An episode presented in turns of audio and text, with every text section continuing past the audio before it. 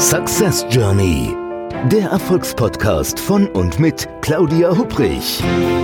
Damit Sie verstehen, warum manche Menschen anscheinend mühelos ihr Ziel erreichen, während andere noch mit mächtigen Stolpersteinen kämpfen. Hier erhalten Sie wichtige Impulse für Ihre erfolgreiche Zukunft.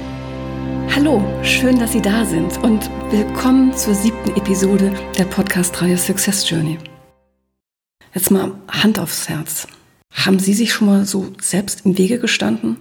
Hatten Sie mal ein Ziel, das Sie erreichen wollten und haben sich quasi selber daran gehindert, dieses Ziel zu erreichen? Wenn man sich selber im Wege steht, das ist natürlich alles andere als spaßig. Also wenn man das natürlich merkt. Aber ich habe dafür Sie ein Reframe im Angebot. Reframe, Frame bedeutet das Englisch natürlich und bedeutet Bilderrahmen und ein Reframe ist so etwas, dass man quasi zu etwas, etwas in einen anderen Rahmen packt, sozusagen. Wie wäre es denn, wenn man sich selbst im Wege steht und danach nicht innerlich selbst beschimpft, sondern mit ein bisschen Schmunzeln das Ganze eher sieht, weil man weiß, dass man nicht als ganze Person so gehandelt hat, sondern nur ein kleiner Anteil von einem. Wie wäre das? Wenn man sich nicht als Ganzes sabotiert, sondern nur ein bestimmter Anteil der eigenen Persönlichkeit nicht gerade so optimal mit den anderen Persönlichkeitsanteilen zusammenarbeitet. Und da spreche ich jetzt nicht von einer gespaltenen Persönlichkeit. Ich mache mal ein Beispiel. Also stellen Sie sich vor, es ist Sonntagmorgen. Sie liegen in Ihrem Bett und die Uhr zeigt eine Zeit an, zu der Sie normalerweise nicht freiwillig an diesem Tag die Augen öffnen. Also Sie registrieren, dass Ihr Wecker eben geklingelt hat. Also an einem Sonntagmorgen. Wie kann das denn sein? Ja, und die Antwort ist trivial, denn Sie selbst haben den Wecker am Abend zuvor gestellt. Denn das frühe Aufstehen ist Teil Ihres Plans, fit zu werden und ab jetzt regelmäßig jeden Sonntagmorgen eine Stunde durch die Natur zu laufen dann den Kopf frei kriegen, etwas für sich tun, sich vielleicht des einen oder anderen überflüssigen Kilos beim Laufen entledigen. Also so ihr Plan. Voller Elan hatten sie deshalb am Abend den Wecker gestellt und die Laufschuhe direkt neben das Bett platziert. Jetzt, am Sonntagmorgen, während sie mittlerweile wach sind, ergibt sich jedoch eine völlig andere Perspektive. Also von draußen lockt kein Sonnenstrahl und der Himmel präsentiert sich im schmuddeligen Grau. Also eigentlich könnten Sie ja auch den Start Ihres Lauftrainings um eine Woche verschieben. Liegen zu bleiben, um sich noch ein bisschen Schlaf zu gönnen, erscheint Ihnen jetzt sehr attraktiv. Aber irgendwie nur einem Teil von Ihnen. Denn da scheint auch noch ein anderer Teil in Ihnen zu sein, nennen wir ihn jetzt mal Ihren inneren Fitnessexperten, der Sie überreden möchte, jetzt endlich aufzustehen und die Laufschuhe anzuziehen. Dieser Fitnessexperte, der hat nämlich gute Argumente, warum Sie aufstehen sollten. Und fast hätte er Sie überzeugt, wenn da nicht auch dieser andere Teil in Ihnen sich zu Wort melden würde. Nennen wir ihn den inneren Entspannungsexperten. Und ich sag's Ihnen, dieser kennt gute Gründe, warum Sie lieber lieben bleiben sollten.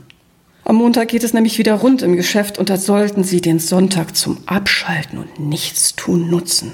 Ja, jetzt waren sie so lange nicht mehr mit ihren Laufschuhen unterwegs.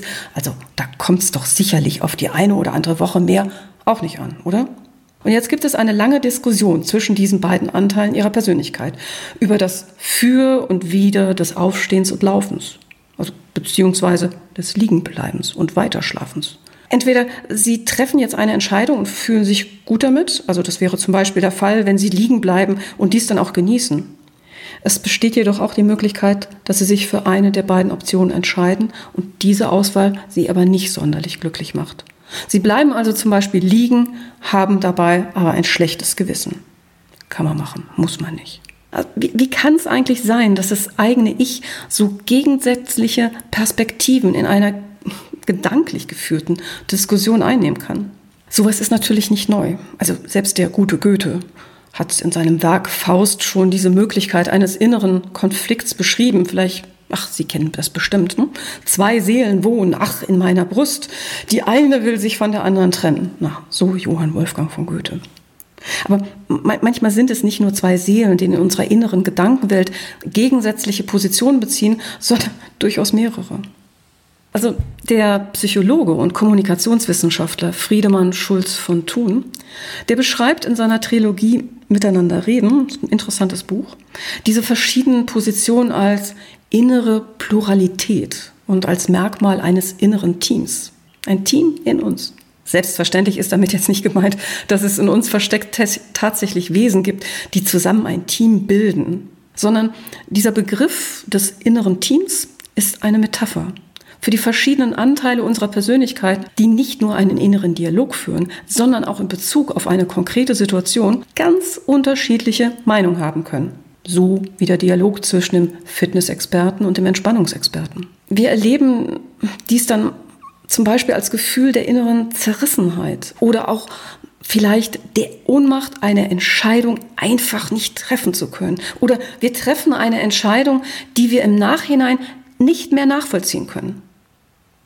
Oder wir haben ein bestimmtes Gefühl, wie zum Beispiel Neid, Ohnmacht, Wut, Schuld oder Schadenfreude, das wir gar nicht haben wollen, gegen das wir uns in der Situation aber auch kaum wehren können so in unserer Sprache, da gibt es viele Redewendungen, die die verschiedenen Anteile einer Persönlichkeit gut veranschaulichen.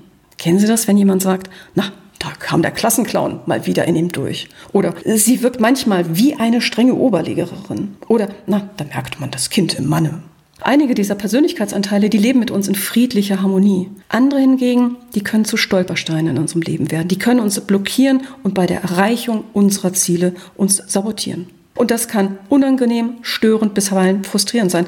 Und um dies zu verändern, ist eine konstruktive Basis für eine Veränderung notwendig. Eine Basis, die quasi den, die Zusammenarbeit mit all diesen Anteilen und unserem inneren Team möglich macht. So, jetzt habe ich Ihnen in den letzten Episoden so viel davon erzählt, wie das ist, ähm, wenn man sich im Wege steht. Ich denke, bevor das jetzt irgendwie noch deprimieren wird, sollten wir das Ganze mal drehen sollten wir was ändern. Nämlich, ich möchte Ihnen zeigen, wie man eine Basis schaffen kann, sich dem Thema der Selbstsabotage mit einer Portion Humor zu nähern, so dass man mit einem Schmunzeln nachforschen kann, ja, welche inneren Anteile einen denn jetzt gerade persönlich davon abhalten, seine Ziele zu erreichen.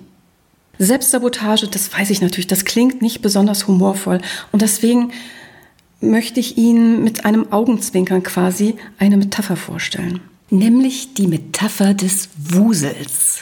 Und was es mit dem Wusel so auf sich hat, das verrate ich Ihnen in der nächsten Episode.